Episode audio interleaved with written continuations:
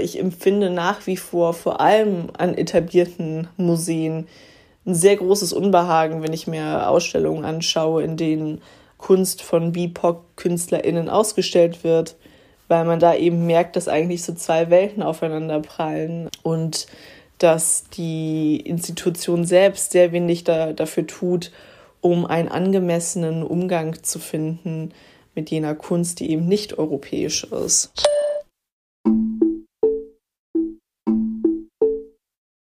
Das war gerade die Stimme von meiner Freundin Jasmin, die ich seit meiner Studienzeit kenne. Und sie hat angefangen, Kunstgeschichte zu studieren und sich dann äh, spezialisiert auf islamische Kunstgeschichte. Und bei der Vorbereitung auf diese Folge wollte ich wissen, wie sie zur aktuellen deutschen Kunstszene steht und vor allem eben, wenn es um die Frage Diversität geht. In dieser Folge geht es ja um Diversity bzw. Repräsentation von BIPOC, also von schwarzen, indigenen Menschen und People of Color und sowie auch queere Menschen in der Kunst. Mein Name ist Reja. Und ich bin Luna. Und damit begrüßen wir euch zu unserer neuen Episode von Solidarität. Was können wir tun? Dem Podcast, bei dem wir alle zwei Wochen AkteurInnen und Projekte vorstellen, mit denen wir uns solidarisch zeigen können. Und dazu auch gleich mal eine kleine Triggerwarnung vorweg. Wir thematisieren in dieser Folge Rassismus. Wir schauen uns die Kunstlandschaft in Deutschland an, aber auch in Österreich. Und dafür haben wir drei GästInnen am Mikrofon, die sich in ihrem Alltag mit Fragen rund um Diversity Beschäftigen. Genau, bei uns zu Gast sind Setara Veratunga, Sophia Froberg und Asma Ayad. Hallo ihr drei, vielleicht wollt ihr euch erstmal kurz vorstellen? Ja, hallo, schön dabei zu sein. Also ich bin Setara Veratunga. Ich arbeite seit September 2019 im Museum der Bildenden Künste Leipzig. Ähm, ich arbeite als wissenschaftliche Mitarbeiterin für Diversität oder auch Agentin für Diversität. Ich bin über einen bundesweites Kulturförderprogramm angestellt ähm, von der Kulturstiftung des Bundes, das bundesweit ungefähr äh, 50 Institutionen unterstützt, ihre Institutionen in Publikum, Programm und Personal diverser zu machen. Also mein Name ist Asma Ayat. Äh, ich bin heute die Gästin aus Wien. Ich freue mich sehr, dass ich dabei sein kann und dass es äh, uns die digitale Welt auch das ermöglicht, dass ich so kurzfristig äh, dabei sein konnte. Ähm, also ich bin ähm, Künstlerin, beschäftige mich sehr viel mit dem Thema Antirassismus, Diversität, Feminismus in meinen Arbeiten ähm, und auch ganz stark um Repräsentation von unterschiedlichen ähm, Minderheiten, von, äh, von People of Color in meinen Arbeiten und äh, bin Mitbegründerin von Salam Eura, eine Plattform, wo es uns darum geht, ähm, äh, Diversität in Kunst und Kultur mehr zu unterstützen und zu fördern. Und ähm, eigentlich kommt das Thema dieses Podcasts genau richtig zu dem, was wir uns, mit was wir uns gerade beschäftigen. Und äh, genau, und ich ähm, habe jetzt im November, also im letzten Jahr November, äh, die Muslim Contemporary äh, kuratiert. Ähm, das war ähm, die erste Veranstaltung, wo es darum ging, äh, muslimisch und muslimisch gelesenen Menschen einen Raum zu bieten, um ihre Kunst, ihre Kultur darzustellen. Und ja, freue mich schon auf das Gespräch heute. Ich bin äh, Sophia Kalister Froberg. Ich arbeite im Gropiusbau jetzt im dritten Jahr und bin dort ähm, sowohl in der Kunstvermittlung als auch im kuratorischen Bereich und meine Forschungsschwerpunkte sind äh, queere, schwarze, zeitgenössische Kunst. Und dazu, weil der Kulturbetrieb ja auch so ein elitärer Ort ist, habe ich eine Forschungsgruppe gegründet mit rassifizierten und marginalisierten Menschen, die heißt Curating Through Conflict with Care. Und wir beschäftigen uns mit machtkritischem und antirassistischem Kuratieren und der Frage, ob das überhaupt möglich ist. Und ich freue mich äh, deswegen auch sehr hier zu sein. Danke für die Einladung. Ja, das freut uns auch. Ihr habt ja den Ton von Jasmin gehört. Sie meint, dass etablierte Kunstinstitutionen oft keinen passenden Umgang mit nicht-europäischer Kunst finden. Seht ihr das ähnlich oder wie ist eure Einstellung dazu? Gleich eine sehr spannende Frage vorab. Also mit der beschäftige ich mich auch in meiner eigenen Praxis, weil ich ja auch in einer Institution arbeite und da so quasi in einer Doppelrolle bin, so als Kuratorin, aber auch als äh, schwarze Lesbe im Kulturbetrieb, die sich ständig damit auseinandersetzen muss, wie wir repräsentiert und dargestellt werden. Und ich finde, es ist ein schmaler Grad zwischen so Kommerzialisierung, also Vermarktung von rassifizierten Menschen und Sichtbarkeit und Repräsentation. Und ich finde, da sieht man auch stark, dass eben Sichtbarkeit und äh, Repräsentation eben nicht alles ist, sondern dass Institutionen auch äh, antirassistische Praktiken, nicht koloniale Praktiken in ihre eigenen Schaffensweisen integrieren müssen. Und ich habe das Gefühl, das fällt vielen Institutionen an dieser Stelle schwer. Deswegen würde ich sagen, ist die Frage so ganz eindeutig nicht zu beantworten, sondern ich bewege mich da immer so zweigleisig zwischen ja, Repräsentationswunsch und ähm, der Frage, ob das überhaupt möglich ist, äh, Kunst in Institutionen politisiert so zu zeigen. Ich kann mich eigentlich, äh, Sophia, da voll dranhängen. Also ähm, ich denke auch, also auch wenn ich die Situation in Österreich sehe und ich habe immer das Gefühl, dass Österreich so ein bisschen hinten nach ist. Also so was in Deutschland passiert, passiert bei uns immer so ein bisschen später. Ich finde, dass es genauso eine Sache ist, wo man einfach sieht, dass ähm, Institutionen zwar äh, Interesse haben und auch Interesse haben, mit KünstlerInnen of Color zusammenzuarbeiten, ähm, aber dass es immer sehr stark so ein Hintergedanke ist, ob das jetzt wirklich auch das Interesse ist, zu sagen, okay, gut, wir öffnen hier unsere Räumlichkeiten, wir wollen auch dazulernen, wir wollen auch Dinge verlernen, wir wollen auch sagen, okay, gut, äh, wir kennen uns nicht aus. Oder ob das wirklich nur darum geht, dass man sagt, äh, okay, der nächste Flyer ist halt bunter, unter Anführungszeichen, oder wir erreichen eine neue Zielgruppe oder ähm, äh, wir können dann bei irgendwelchen äh, Förderungen sagen, dass wir uns davor bemüht haben oder irgendwelchen neuen Berichten oder sonstiges. Und ich glaube, das ist dann auch immer für uns als äh, People-KünstlerInnen dann auch sehr schwer, weil man sich auch denkt, okay, gut, auch wir wollen natürlich etwas anbieten, auch wir wollen natürlich etwas machen, aber inwieweit sagt man da jetzt zu und möchte man das? Und hat auch so ein bisschen das Gefühl im Hinterkopf, so, hey, werde ich da gerade ausgenützt? Oder, ähm, oder ist das wirklich tatsächlich etwas, wo man sagt, na, das ist ein ehrliches Interesse, da ist wirklich etwas, wo auch Strukturen sich äh, ändern wollen? Und ich weiß nicht, also mir fällt das auch immer persönlich sehr, sehr schwer, aber ich habe immer das Gefühl, dass ein so ein Indikator, um zu testen, ob das wirklich ernst gemeint ist, ist, wie langfristig man das wirklich machen möchte und äh, wie, wie sehr das wirklich in den Strukturen geht und wie viel Macht man dann auch BIPOC-Menschen gibt oder ob das dann nur so, ja, da hast du mal eine Ausstellung, kannst kuratieren oder mitkuratieren und das war's. Oder ob es wirklich darum geht, okay, du übernimmst Positionen, ähm, es, werden, es werden Strukturen geändert und so. Und zum Beispiel, das sehe ich in Österreich noch kaum. Also da finde ich immer Deutschland und ich denke mir, bei euch beiden gerade finde ich das urcool, dass ihr auch da in, mit Institutionen mitarbeitet oder in Institutionen arbeitet, weil das bei uns in Österreich noch also ich kenne da kaum Stellen, sondern eher so Vereine, die dann versuchen, mit Institutionen gemeinsam zu arbeiten. Und deswegen, ich glaube, da, da müssen wir auch uns als People-Künstlerinnen überlegen, okay, gut, was, war, was sind so dann Kriterien für uns, um zu sehen, okay, das ist ernst gemeint. Weil sonst habe ich das Gefühl, nützt man dann so Einzelne aus und denkt sich so, okay, gut, hey, man gibt ja als Künstlerin den Raum, die Plattform und man freut sich ja auch. Man denkt sich ja endlich, aber man weiß dann nie, okay, werde ich jetzt ausgenutzt oder meint man es auch wirklich ernst mit dem? Ja, ich würde sagen, der Umgang äh, mit nicht-europäischer Kunst ist, wenn sie äh, weiß ist, wie immer, ist es sozusagen ähm, ja bei Künstlerinnen of Color ähm, oft gibt es eine Unsicherheit oder ein großes Unwissen äh, vieler Kuratoren, äh, weil sie, weil für die das Feld sozusagen neu ist und es sozusagen immer was bleibt was noch nice to have ist, aber was sozusagen nicht in die Normalität eines Kunstbetriebs, also eines Museums ähm, schon aufgenommen wurde. Und ähm, wenn nicht europäische Kunst gezeigt wird, ist es oft, dass sie auch sich mit politischen Themen auseinandersetzen muss, mit ihrer eigenen Identität und sowas wie, ich sage jetzt mal übertrieben, so eine Putzperson-Funktion haben muss. Also weiße Künstler, um ins Museum zu kommen, können sich vielen Themen widmen.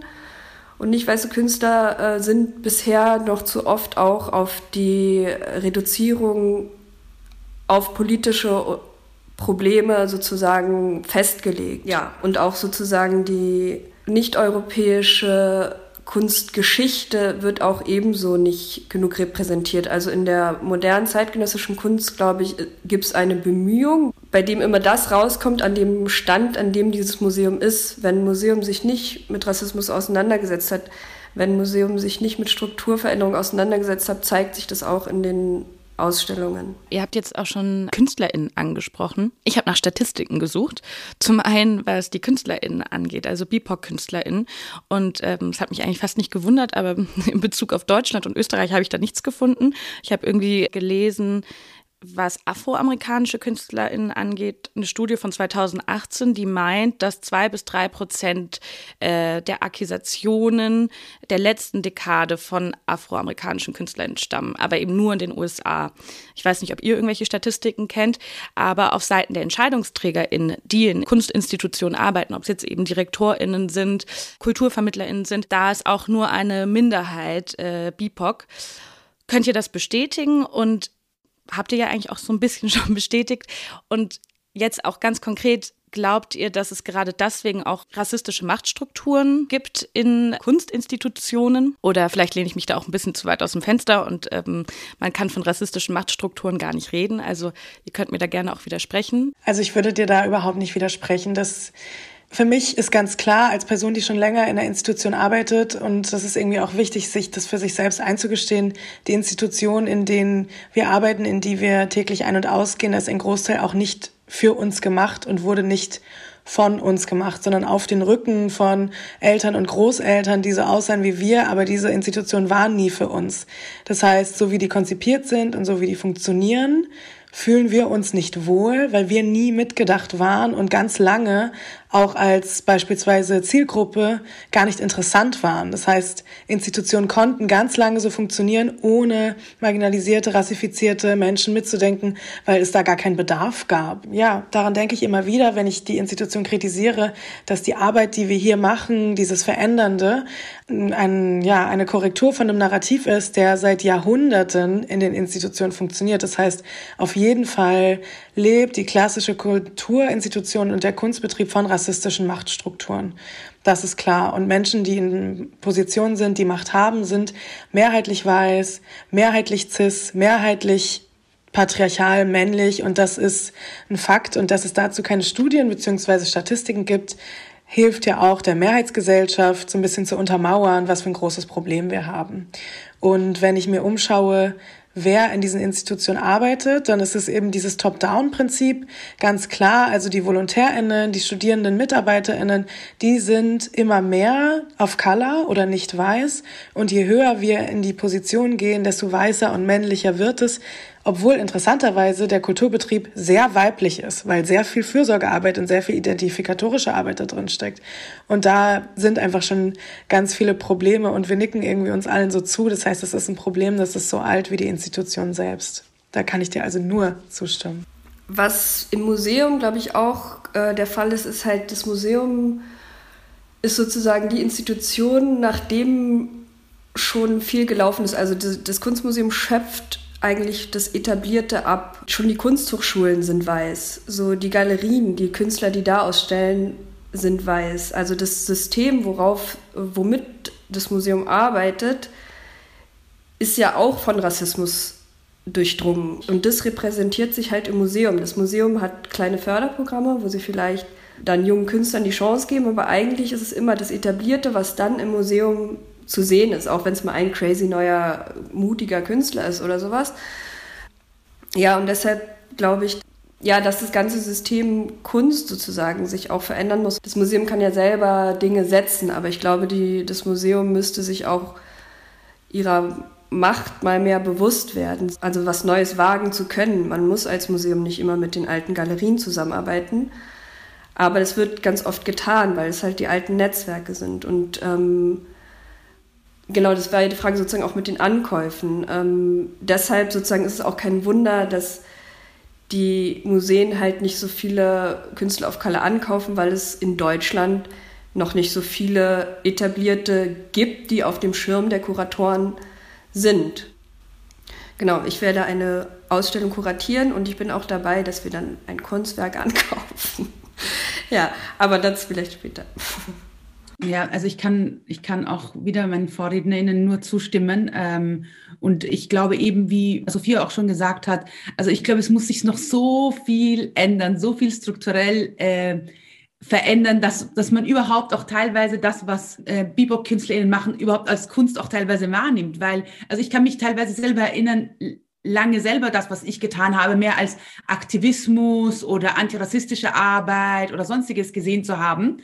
Und äh, gar nicht irgendwie äh, auch so selber gedacht zu haben, okay, gut, ähm, das, das kann im Zusammenhang mit, also mit, äh, mit Museen, mit Kunstkulturinstitutionen, das, das gehört auch dort ausgestellt. Auch das ist Kunst, weil wir teilweise wirklich auch so wirklich eingeprägt bekommen, was denn überhaupt Kunst ist, dass es so weit zurückkommt, dass man immer sagen muss, okay, gut, was ist Kunst? Warum wird dieser Gesellschaft eingeredet, dass äh, das, was im, im Museum hängt, Kunst ist? Und äh, es war auch so, weil als ich mit der Schule im Museum war, habe hab ich nichts gesehen, was irgendwie ausschaut wie ich oder das Themen anspricht, die mich interessieren. Und wenn es das war, dann waren das ähm, irgendwelche kolonialistischen Geschichten, wo ich irgendwelche pharaonischen äh, Sachen, die man eben aus Ägypten noch gefladert hat oder so, wo man sich dachte, okay, gut, also das, also das ist das Einzige, was man, was ich dann irgendwie gesehen habe und dachte, ah, interessant, im Kunsthistorischen Museum, das hängt hier, aber wie kommt es dazu und warum ist das da? Und wenn wir, wenn, wenn ich gefragt habe, dann war das so, ah ja, in diesen Ländern können sie auf ihre Sachen nicht aufpassen und deswegen muss es hier in den europäischen Museen aufbewahrt werden, wo du dir denkst, Alter, wer hat wen gefragt, dass es so ist? Und ich denke mir, es muss wirklich sich so viel ändern, weil bis heute, wenn ich ins Weltmuseum gehe und afrikanische Kunst betrachte, dann ist es noch immer so, dass SchülerInnen, die dorthin gehen, noch immer das Gefühl haben, das ist etwas, was uns gehört, weil wir das hergeholt haben und auf das passen wir hier auf und das war's. Und und ich glaube, man vergisst so sehr, dass einfach noch so viel historisch so lange falsch gemacht wurde. Und was heißt historisch? Bis heute noch falsch gemacht wird, dass noch immer Museen äh, so arg protestieren, dass die Sachen nicht zurückgeben und so weiter. Dass wir noch immer, wie eben gesagt wurde, wer, wer sitzt da drin? Wer bestimmt noch immer, was aufgenommen wird? Welche Kunst in Ordnung ist und was nicht? Und ich würde auch noch mal einen Schritt zurückgehen. Warum auch nur Kunst im Zusammenhang mit Museen und irgendwelchen etablierten Galerien? Weil in unseren Communities gibt es so viele Räume, wo Kunst passiert, wo Kunst und Kultur stattfindet, aber das sind Räume, die man gar nicht wahrnimmt als Kunst- und Kultureinrichtungen. Und ähm, ich komme selber auch aus, aus, aus einer Szene, wo ich sehr, sehr viele, mit sehr, sehr vielen KünstlerInnen zusammengearbeitet habe, die zum Beispiel Street Art äh, gemacht haben oder die äh, aus der Hip-Hop-Szene kommen, wo ihre Musik war nicht in Tonstudios, die haben im Park gerappt, die, ihre Musik ist im Park entstanden. Und ich denke mir, Warum ist es aber dann in Ordnung, wenn man erst in einem Museum oder auf irgendeiner fetten Bühne von irgendeiner berühmten Kunst-Kulturinstitution steht, dann gilt man als Künstler. Aber wenn man im Park Musik macht oder wenn man in Cafés oder kulturelle Räume von Communities, das, was dort entsteht, wird gar nicht wertgeschätzt. Und deswegen, ich glaube sogar, Räume müssen genauso hinterfragt werden. Ähm, ich habe urlange selber überlegt, soll ich beginnen an der Akademie äh, zu studieren oder nicht, weil mich das auch so gestört hat, dass man erst, wenn man an der Akademie ist und erst dann dort, dass man dann erst so auf, ah, du studierst Kunst und du bist jetzt mit, du hängst jetzt mit den Leuten ab. Und also all diese Dinge sind so problematisch und ich glaube, und da merkt man einfach, dass wie, wie, ja, wie kompliziert dieses, dieses ganze Thema ist und äh, inwieweit Rassismus sich auch in so vielen Strukturen, in so vielen ähm, Feldern ein, ähm, eingesickert hat. Ja. Jetzt würden wir einfach mal so ein paar konkrete Fragen stellen, jeweils jeder Person. Die erste geht an dich, Sitara. Du bist ja seit 2019 Beauftragte für Diversity, ein Posten, der in dem Museum in Leipzig extra für dich neu geschaffen wurde. Also wenn ich das äh, richtig verstanden habe. Kannst du vielleicht erzählen, äh, was du bisher bewegen konntest?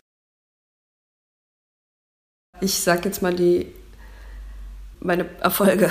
Also ich habe erreicht, dass eine Skulptur von Capot aus dem 19. Jahrhundert, die eine gefesselte, versklavte Frau zeigt, und noch das N-Wort im Zusatztitel hatte, das N-Wort erstmal entfernt habe und daran gearbeitet habe und es wird bald ähm, sich materialisieren, da eine Intervention zu gemacht habe. So, dann habe ich Ausschreibungen, dass sozusagen in jeder Ausschreibung, ja, also die Ansprache anders wird, ich es über andere Kanäle schicke, ist jetzt auch wenigstens im Vermittlungsteam, also ich rede ja hier von Leipzig für die anderen beiden, im Vermittlungsteam auch ähm, paar Nicht-Deutsche führen.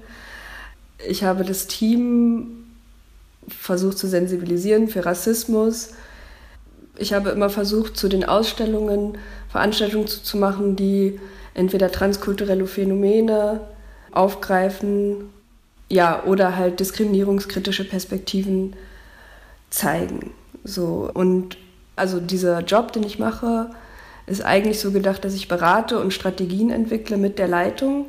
Und im ersten Jahr, also die, die Kunstvermittlung hatte sozusagen meinen Job oder diese Stelle beantragt, der wurde, die wurde dann genehmigt. Und dann war ich aber alleine. Es hat sozusagen, niemand wusste, dass ich wirklich komme. Und dadurch war es so, dass ich echt nicht viel erreichen konnte, weil der damalige Direktor so die, den Ansatz hatte, mit ihrem Charme werden sie schon die Kuratoren und die anderen überzeugen. Und es sozusagen war nicht strukturell und deshalb habe ich ist jetzt erst mit dem neuen Direktor, habe ich das Gefühl, hat meine Arbeit richtig begonnen, weil ich davor halt so rumgedoktert habe, was ähm, schrecklich war und nicht wirklich nur jetzt nicht so Erfolge, wie ich sie mir gewünscht hätte, ähm, ja, gebracht habe, was aber auch im, im Rückblick nicht verwunderlich Vielleicht ist, dieses Beispiel auch zeigt deutlich, dass die Strukturen in der Kunstszene auch vielleicht ein paar Sachen auch erschweren sozusagen, äh, um vielleicht auch größere Erfolge auch zu erreichen. Aber vielleicht äh, zu Sophia jetzt. Ähm, du hast ja die Ausstellung zur, zum visuellen Aktivistin äh, Sanele Moholi zusammen mit Natascha Genuala kuratiert. Bei der Ausstellung, die, vor, die vom 26. November letzten Jahres bis zum 30. März diesen Jahres geht, soll die schwarze queere Community in Südafrika durch Bilderserien sichtbar gemacht werden, wo äh, so wie die Community sich selbst sieht bzw. gesehen werden möchte. Was waren dann deine persönlichen Beweggründe bei der Ausstellung mitzumachen? Das ist einerseits eben natürlich der Wunsch, dass ich als schwarze Lesbe, die in Berlin lebt, anderen queeren und oder schwarzen Menschen dieses Archivmaterial zeige, aber auch die Fotografien zeige und die Kunst zeige, die Moholi produziert und eben auch zu zeigen, wie ähm, visueller Aktivismus, Aktivismus äh, in, als äh, künstlerische Person, wie das funktioniert und auch, dass Menschen sich repräsentiert und gesehen fühlen und eben auch so ein bisschen zu zeigen, was für ein Spannungsfeld entsteht, wenn diese Arbeiten in einer Institution wie dem Gropiusbau gezeigt werden. Und das ist einerseits ein Wunsch nach Sichtbarkeit, wie ich schon gesagt habe, aber andererseits auch das, was Asma schon angesprochen hat, dass äh, auch Porträts von queeren und oder schwarzen Menschen in große Institutionen gehören und nicht immer nur ausschließlich in Community Spaces. Also eine Art von Validierung von dieser Person. Und deswegen habe ich mitgemacht. Und der Prozess daran ist aber nicht nur einfach gewesen, sondern auch sehr herausfordernd, weil ich mich natürlich immer gefragt habe, ist die Institution, in der ich arbeite, bereit dafür, schwarze, queere KünstlerInnen, Personen abzubilden. Und ist auch das Publikum, was ein sehr weißes, bildungsbürgerliches Publikum ist, bereit dafür, schwarze, lesbische Körper zu sehen. Und auch mit welchem Blick sehen sie und mit welchem Gaze sehen sie das. Und gerade Südafrika hat da eine besondere Geschichte durch Apartheid und Kolonialismus. Und das ist eine sehr große Herausforderung, diese Porträts zu zeigen, ohne Menschen nicht auch darauf hinzuweisen, dass sie sich weiterbilden müssen und die Geschichte von beispielsweise Südafrika aufarbeiten. Und warum das mir auch wichtig war als letzten Satz, ist mit dieser Dichotomie oder diesem Vorurteil zu spielen, dass eben Queerness etwas Unafrikanisches ist und äh, Europa so liberal, wenn es um queere Menschen geht und äh, Länder im afrikanischen Kontinent äh, hinterwäldlerisch und rückständig. Und ähm, Südafrika als Rainbow Nation diente da auch sehr gut exemplarisch, wie weit äh, Afri afrikanische Länder mit Queerness sind und auch, dass Queerness etwas immer schon Afrikanisches war und erst Missionare, Missionarinnen und Menschen, die kolonialisiert haben, Zweigeschlechterbinarität und Heterosexualität im klassischen Sinne nach Afrika gebracht haben. Und all diese Dinge haben mich dazu bewogen, ähm, ja, diese Ausstellung mit zu kuratieren. Und ich bin einerseits sehr dankbar, aber wie du gerade schon gehört hast, war das auch eine sehr große Herausforderung. Deinem Fazit nach, war das Publikum bereit? Also ich habe mittlerweile sehe ich schon, dass ich die Ausstellung vor allem für Menschen wie uns mache oder Menschen wie mich und versuche so ein bisschen den Fokus darauf zu verschieben, nicht was ähm, denkt der weiße deutsche Durchschnittsmann über die Ausstellung, sondern welche, welches Empowerment und welche Freude hat eine Person, die solche Bilder im Berlin sehen kann. Aber tendenziell würde ich sagen, Nein, nicht unbedingt. Auch wenn die Ausstellung sehr gut kommerziell ankommt, ist das, was ich erreichen wollte, bei dem weißen deutschen Durchschnittspublikum passiert. Das würde ich, bin ich mir nicht so sicher. Also du und Setara, ihr arbeitet beide an etablierten Museen in Deutschland. Braucht es eurer Meinung nach Posten wie dem einer Diversity-Beauftragten, um wirklich etwas zu verändern, was Diversity und Repräsentation von BIPOC in der Kunst angeht? Also ich glaube ja, ähm, aber noch besser wäre, wenn, wenn wir in Kuratoren oder besser noch Direktorenpositionen werden. Also äh, klar, als Agentin kann man oder so kann man punktuell was setzen. Man kann bei einigen schon was verändern, aber in hierarchisch organisierten Strukturen ist es halt wichtig, dass diejenigen, die entscheiden, auch ein Bewusstsein haben und die Connections. Also gerade bei Direktoren, die Anforderungen an Direktoren, also die Entscheidungsjurys, die, glaube ich, sind da gar nicht ready, dass die sich jemand vorstellen können. So weiß ich nicht, aber dass, wenn man das Wort Direktor sagt, dass man dann eine schwarze Frau sich vorstellt, ist, glaube ich, bei vielen in diesen Institutionen nicht der Fall. So. Siehst du, Sophia, auch das genauso? Also ich bin so ein bisschen zwiegespalten mit dem Konzept von dieser 360-Grad-Förderung und der Agentin für Diversität, weil ich sehe, wie dezentral diese Position von Institutionen eben mitgedacht wird. Also wie sie Tara schon gesagt hat, wünsche ich mir eigentlich, dass so eine Person nicht, nicht nur strukturell berät, sondern auch bei inhaltlichen Entscheidungen berücksichtigt wird, weil nur so kann es langfristig auch funktionieren. Aber gleichzeitig als Person, die kuratorisch in der Institution arbeitet, mache ich effektiv auch die ganze Zeit Diversitätsarbeit und mache die ganze Zeit diskriminierungskritische Arbeit. Das heißt, Menschen wie Sitara müssen inhaltlich mehr eingebunden werden und Menschen wie mir muss dieser Job abgenommen werden, zusätzlich zu unserem, zu unserer Stellenbezeichnung hinaus auch noch immer Diversitätsarbeit machen zu müssen. Das heißt, es müsste eigentlich auf jeden Fall Positionen geben, die müssten aber inhaltlich und strukturell anders konzipiert sein. Und ich denke, das ist ein Experiment und danach muss ein Fazit gezogen werden, ob das funktioniert. Und letztendlich muss die Institution diese Rolle neu denken. Und ich glaube aber, dass es schwierig ist. Und ich sehe auch, dass Menschen wie Sitara eben sehr viel leisten und diese Stellenbezeichnung eigentlich auf so eine kurze Zeit äh, ja auch konzipiert ist, dass man sich fragt, wie soll langfristig strukturell verändert werden? Und das sehe ich so ein bisschen ja, als Schwierigkeit. Ich komme jetzt zu dir nochmal, Asma. Und zwar zu einem Ereignis, auch äh, was dann in, den, in der letzten Woche in Österreich für große Aufruhr gesorgt hat. Und zwar, du hast ja, und davon jetzt erstmal unabhängig, äh, die Ausstellung Muslim Contemporary im November in der Akademie der Bildenden Künste in Wien kuratiert und darin auch selbst ausgestellt. Und Ziel war es, einen Raum zur Repräsentation der muslimischen Community in all ihrer Vielfalt zu schaffen und auch gleichzeitig zur Diskussion anzuregen. Und genau, ist euch das eigentlich erstmal gelungen? Ähm, ja, also genau, also das hat im November stattgefunden. Es war eine Kooperation mit der Akademie der Bildenden Künste, mit äh, unterschiedlichen Kunstkulturinstitutionen hier in Wien.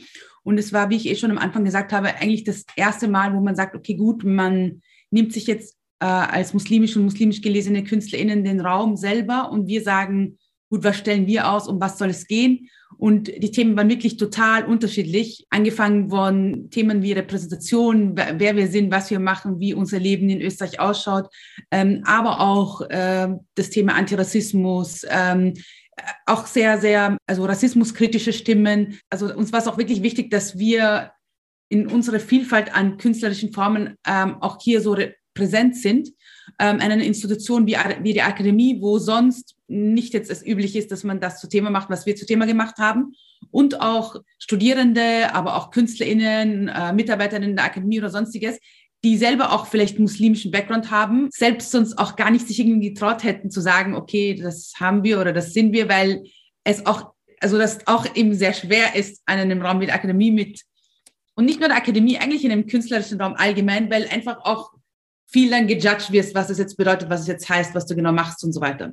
Äh, die Ausstellung selber ist sehr gut angekommen. Sie war multidisziplinär, fünf Tage. Wir hatten sowohl äh, die Ausstellung als auch Workshops, Diskussionen, äh, Talks. Ähm, uns war es auch wichtig, dass wir auch zusammenarbeiten, zusammenarbeiten mit äh, Bebop-KünstlerInnen auch sagen, okay, gut, äh, das ist jetzt zwar die Muslim Contemporary, aber es muss noch sehr, sehr viel getan werden. Es ist nicht nur die muslimische Community, die nicht repräsentiert wird, sondern es sind sehr, sehr viele andere Communities, die genauso diesen Struggle haben und auch, also wir, wir hatten ein Panel, wo wir dann auch gemeinsam aufgetreten sind und somit auch gezeigt haben, hey liebe Leute, es gibt hier noch ganz, ganz viel mehr Arbeit.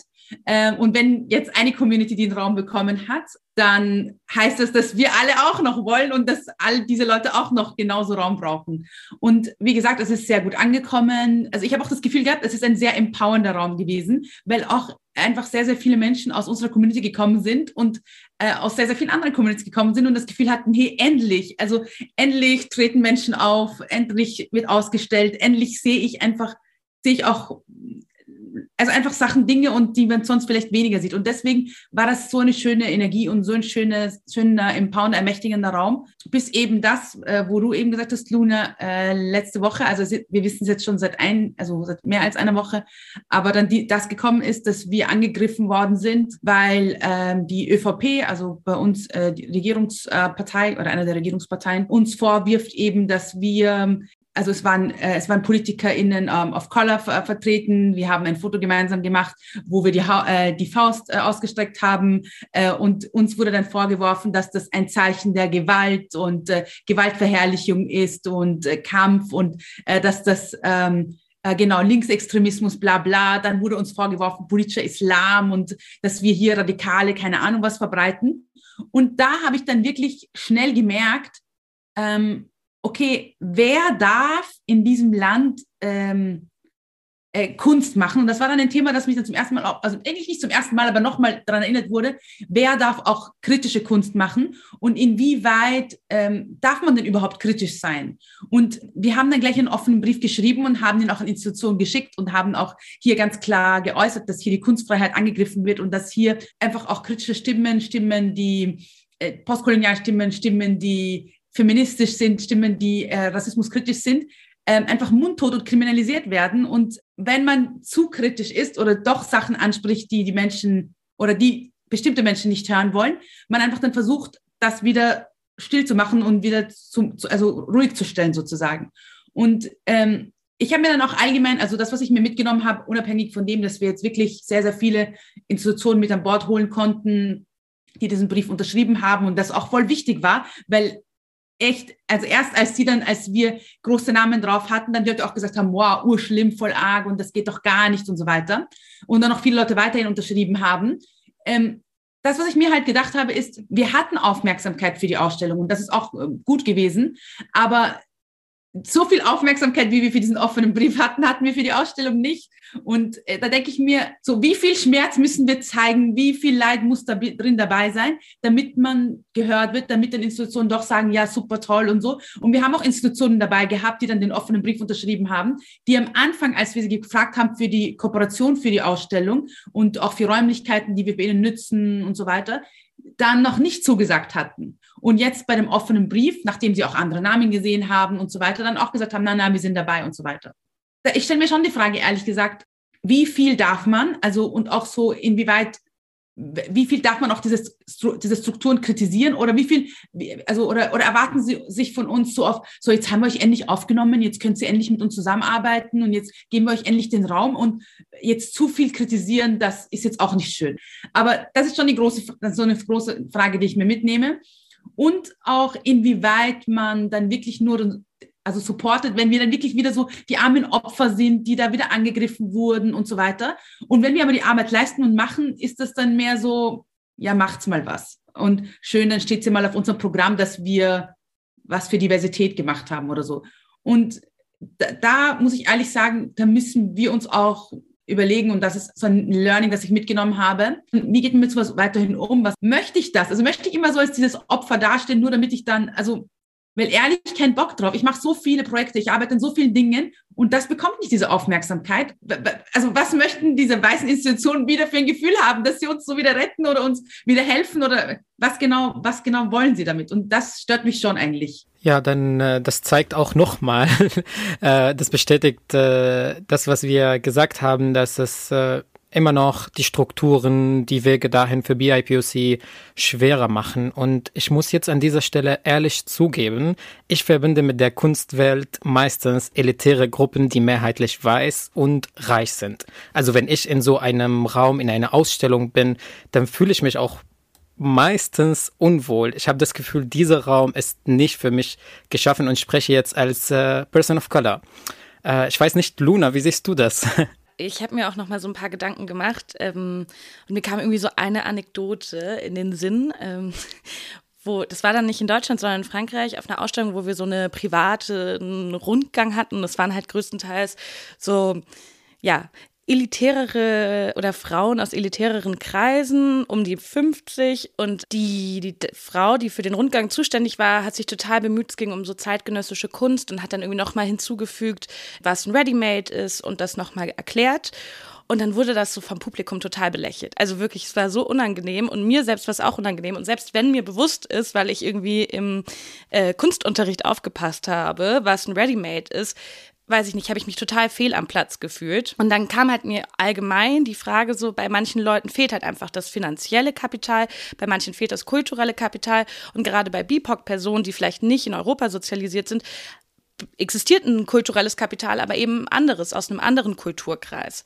Und dass diese Menschen sich eben dann unwillkommen oder unwohl fühlen, wie du das gerade beschrieben hast, ähm, oder wie ich das auch irgendwie erlebt habe, ähm, ist halt ein Riesenproblem, über das wir jetzt auch schon öfters gesprochen haben. Und die Frage ist so, wie kann man den Zugang zu Kulturinstitutionen einem diverseren Publikum ermöglichen. Und vielleicht kann man das auch gleich kombinieren mit unserer Frage, die wir immer stellen, wie kann jede einzelne Person sich irgendwie solidarisch zeigen und das ermöglichen? Also man muss viel mehr mit, ähm, mit den Gruppen arbeiten, über die man sonst die ganze Zeit nur spricht und herumphilosophiert und nachdenkt und keine Ahnung was. Auch sehen, dass da ein Wissen ist, das äh, ernst genommen werden muss, für den Stellen geschaffen werden müssen, für die Gelder geschaffen werden müssen, für die Ressourcen dargestellt werden müssen. Man muss einfach verstehen, dass da sehr viel geändert werden muss. Und wenn man das ernst meint und wenn man wirklich sagt, okay, auch wenn äh, auf den Punkt von dir komm, äh, zurückzukommen, Luna, zum Thema Solidarität, man muss einfach verstehen, dass dass da so lange äh, Dinge falsch gemacht wurden, dass jetzt noch immer so viele Dinge falsch gemacht werden, dass es gar nicht mehr wirklich um, dass es nicht nur um Solidarität geht, sondern dass es um ein bewusstes Zurücktreten geht und, äh, und ein bewusstes andere Menschen jetzt mal dazu, da sein zu lassen, vorne stehen zu lassen. Und das hat halt auch voll viel mit Machtabgabe äh, zu tun. Für mich ist so ein Recht auf Stadt und Recht auf kulturelle Teilhabe heißt auch ein Recht auf Museum oder ein Recht auf Kulturinstitutionen, was auch immer die erstmal produzieren. Und dieses Recht kann ich eigentlich nur garantieren, wenn der Eintritt frei ist. Und deswegen fühlt sich meine Arbeit manchmal auch so ein bisschen witzig und sinnlos an, weil ich darüber rede, wie kann ich Institutionen öffnen, die 15 Euro Eintritt kosten. Das heißt, wie kann ich sie öffnen, indem ich erstmal die erste ganz offensichtliche Barriere abbaue, nämlich den Eintrittspreis. Und zwar nicht nur einmal im Monat, wie der Berliner Museumssonntag das macht, sondern eigentlich dauerhaft. Das wäre meine, wenn man mich fragt, wie sieht diese Institution aus, dann ist diese Institution kostenlos. Und dann ist diese Institution finanziert durch Steuergelder. Und das heißt, die Institution muss so aufgebaut sein, dass sie für alle ist. Und zwar nicht nur für alle, die Steuern zahlen, sondern für alle Menschen, die in diesem Land leben, gemeldet, nicht gemeldet, mit Papieren oder ohne. Und das ist, glaube ich, ein sehr idealistisches Konzept, was jetzt so in der Zukunft nicht umsetzbar ist. Das heißt, wie kann ich solidarisch sein als Person, die Macht hat? Muss ich sie abgeben, aber auch mir immer wieder bewusst werden, was für ein eigenes, was für eine eigene Position ich habe. Also ich, wenn ich ähm, Ausstellungen kuratiere oder wenn ich Programme kuratiere, dann versuche ich mich wegzubewegen von diesem, ich lade, lade Leute ein und gebe ihnen quasi so einen Sitz am Tisch, sondern diese Menschen wollen meistens den ganzen Tisch und die wollen den ganzen Raum und dieser Stuhl am Tisch, dieses symbolische, wir laden euch ein, das reicht meistens nicht, das heißt, ich gebe quasi in meiner Machtposition ab und sage und bin transparent und sage, ich habe Summe X und ich habe dieses diese Ausstellung. Könnt ihr euch vorstellen, dazu selber was zu machen? Könnt ihr euch vorstellen, dazu selber was zu kuratieren? Das heißt, wie kann ich solidarisch sein als Person, die über finanzielle Mittel verfügt oder Räumlichkeiten verfügt? Ist mein solidarischer Akt, den zu teilen, ohne was dafür zurückzuerwarten, ohne das zu vermarkten, ohne es auf die Website schreiben zu wollen, sondern eine stille Kooperation von der beispielsweise niemand weiß, die also niemanden nützt in der Öffentlichkeitsarbeit, das wäre so eine Art von solidarischer Praxis, die ich mir wünschen würde und die, ähm, die auch eine Zukunft hat. Die Menschen einfach auch signalisiert, wir wollen dich nicht vermarkten und dich einladen, sondern wir wollen dir zeigen, dass wir sehen, dass du das Potenzial und auch die Fähigkeit hast und das Einzige, was uns beide unterscheidet, ist die finanzielle Situation und die Räumlichkeiten und wenn wir weitergehen, natürlich auch die Klasse. So. Und das ist, ähm, das versuche ich in meiner Praxis und das ist nicht einfach in einer Institution, die komplett anders funktioniert. Luna, du sagtest, also ich glaube, dieses Unwohlsein liegt nicht am Kulturkreis oder sowas, sondern es ist eher eine Klassensache. Also bin ich so aufgewachsen in einer eher höheren Schicht, die diesen Habitus hat. Das ist ja in unserer vernetzten Welt überall so. Und von daher stelle ich mir auch bei Diversity jetzt die Frage, wen wollen wir eigentlich im Museum sehen? Ich glaube, eine höhere Schicht von POCs sind natürlich im Museum und also fühlen sich wohler als vielleicht ein ähm, also als ein prekärer Arbeitsloser, der nicht, also gar nicht zu sehen ist im Museum. Also da glaube ich ist auch noch mal finde ich die Frage, wie also die Diversity-Arbeit auch sich überhaupt versteht mit dem äh, in Bezug auf Klasse, weil das ist sehr oft in Museen gar nicht, also das ist noch so weit entfernt, dass, dass es noch gar keinen Ansatzpunkt gibt. Dann denke ich, dass es sozusagen ja natürlich um die Programme geht, die wir machen, also um Menschen, damit sich Menschen wohlfühlen, dass sie ihre eigenen Geschichten und ihre, ja, ihre Perspektive wiederfinden oder Menschen wie sich sozusagen.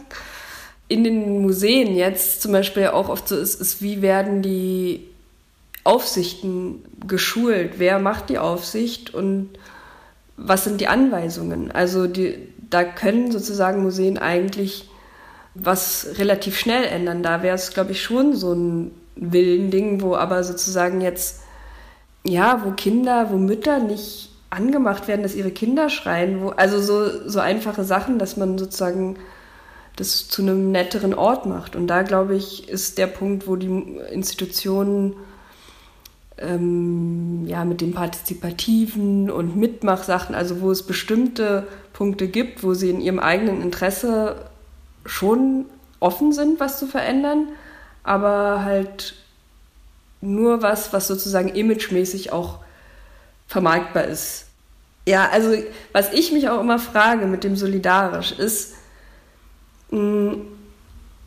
also ich, dieses 360-Grad-Programm, wo ich drin angestellt bin, ist, glaube ich, also verändert bei Museen, die so generell offen dafür sind, schon etwas. So. Ich denke aber, dass man eigentlich Museen jetzt auf lange Sicht weniger Steuergelder geben sollte, weil in Museen versackt sehr viel Geld durch die Strukturen. Und manchmal habe ich das Gefühl, wenn kleineren Galerien, Projekte, die sich mit Kunst beschäftigen, wenn die eine institutionelle Förderung mal über ein Jahr oder so bekommen würden und nicht nur immer so kleine Projektgelder, dann glaube ich, würde sich eine Kulturlandschaft auch wirklich anders verändern und dann würden vielleicht auch die Museen gar nicht drum rumkommen. Aber jetzt ist es so, jeder rackert sich ab mit einem kleinen Projekt, dann weiß er wieder nicht, wie es weitergeht und so ähm, entstehen ja, also so kann keine von bisher marginalisierten Leuten ähm, Kulturlandschaft entstehen. Und ich glaube, dass, ja, dass es da auch was braucht, dass generell wie die Förderungen auch anders gedacht werden. Und ich denke, es wird zu viel in die etablierten Institutionen eigentlich gesteckt, weil das meiste wird dann für irgendwelche Blockbuster-Ausstellungen, die immer sein müssen, gegeben. Und das ist ähm, auch nicht der Sinn der Sache meiner Meinung nach.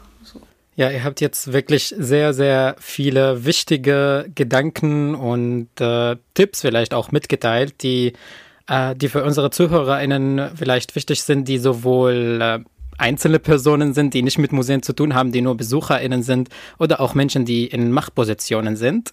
Und also Tara, du willst noch was hinzufügen? Also, ich hatte mir vorher überlegt, Soli, was kann man machen? Also, wenn jetzt zum Beispiel weiße Künstler, die eingeladen werden von der Galerie auszustellen, die können auch sagen, wie wäre es denn mit einer Duo-Ausstellung? Ich möchte die Ausstellung nicht alleine machen, ich möchte noch einen Künstler dazu nehmen. Also man kann sozusagen ja auch so was verändern. Oder wenn man jetzt halt, das ist halt ein bisschen langweilige, nicht so lustige Aktivismus, aber wenn man an Museen interessiert ist und die Museen zu verändern, es gibt so viele weiße Museums Menschen, die, die haben keine Ideen, wie das geht und freuen sich auch über Beschwerden, über Ideen, über ähm, Vorschläge. Also das kann man auch immer machen so. Aber wenn man halt ja wirklich an Änderungen der Museen speziell interessiert ist.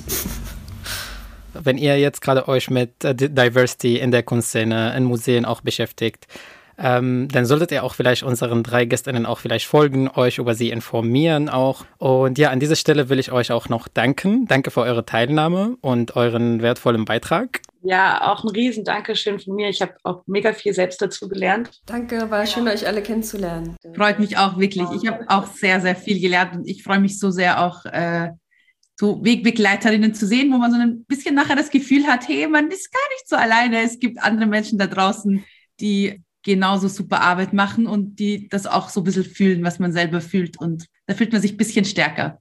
So geht es mir auch immer wieder. Vernetzen ist das A und O und dieses ähm, das Gefühl von, ich mache das hier alles alleine, hebelt sich so ein bisschen aus, indem irgendwie Gesichter, die so aussehen wie das eigene, so dieselben Erfahrungen machen und nicht nur immer über negative Erfahrungen, sondern auch einfach vielleicht ein bisschen gemeinsam lachen und schöne Dinge erleben und sich immer wieder auch daran erinnern, dass wir viele Menschen wie für mich der, Kultur, der Kulturbetrieb auch nur eine Art von Lohnarbeit ist und darüber hinaus noch ganz viele wichtige andere Projekte auf uns warten. Das ist sehr schön auch als Schlusswort. Einfach, dass, dass ihr alle drei auch, ähm, dass wir alle vielleicht davon auch was gelernt haben und äh, dass wir drei unterschiedliche Erfahrungen in dieser Folge hatten. Das freut mich und ich glaube auch, das freut Luna auch ganz sehr.